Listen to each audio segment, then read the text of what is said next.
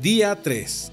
La visitación más esperada. Bienvenidos a nuestro día número 3. Hoy nuestro devocional se centra en el Evangelio de Lucas capítulo 1 versículos 68 al 71, en el cual Zacarías, padre de Juan el Bautista, lleno del Espíritu Santo, expresa lo siguiente, alaben al Señor, el Dios de Israel, porque ha visitado y redimido a su pueblo. Nos envió a un poderoso Salvador del linaje real de su siervo David, como lo prometió mediante sus santos profetas hace mucho tiempo. Ahora seremos rescatados de nuestros enemigos y de todos los que nos odian. Observemos dos puntos dignos de destacar en las palabras de Zacarías de Lucas 1.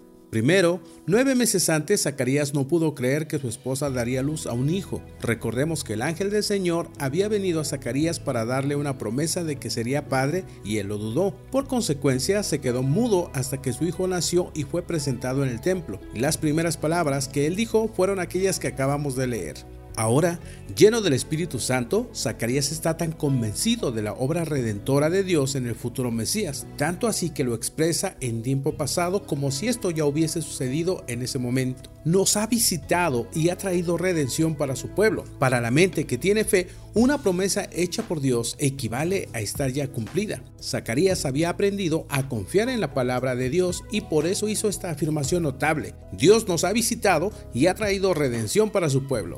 Segundo, la venida de Jesús el Mesías es una visitación de Dios al mundo. El Señor, Dios Israel, nos ha visitado y ha traído redención para su pueblo. Durante siglos, el pueblo judío había perdido su fe bajo la convicción de que Dios se había apartado de ellos. El espíritu de profecía había cesado e Israel había caído bajo el imperio romano. Todas las personas piadosas de Israel esperaban la visitación de Dios. Lucas nos dice que otro hombre anciano, el piadoso Simeón, esperaba la consolación de Israel. Recordemos que este Simeón es el que más adelante profetiza a María lo que pasará con Jesús en el futuro. Asimismo, Ana oraba sin cesar porque esperaba la redención de Jerusalén. Eso lo podemos ver en Lucas 2.38. Entonces nos queda claro que eran días de gran expectativa. La tan esperada visitación de Dios estaba a punto de acontecer y nadie sabía de qué forma esta llegaría. ¿Qué tal tú?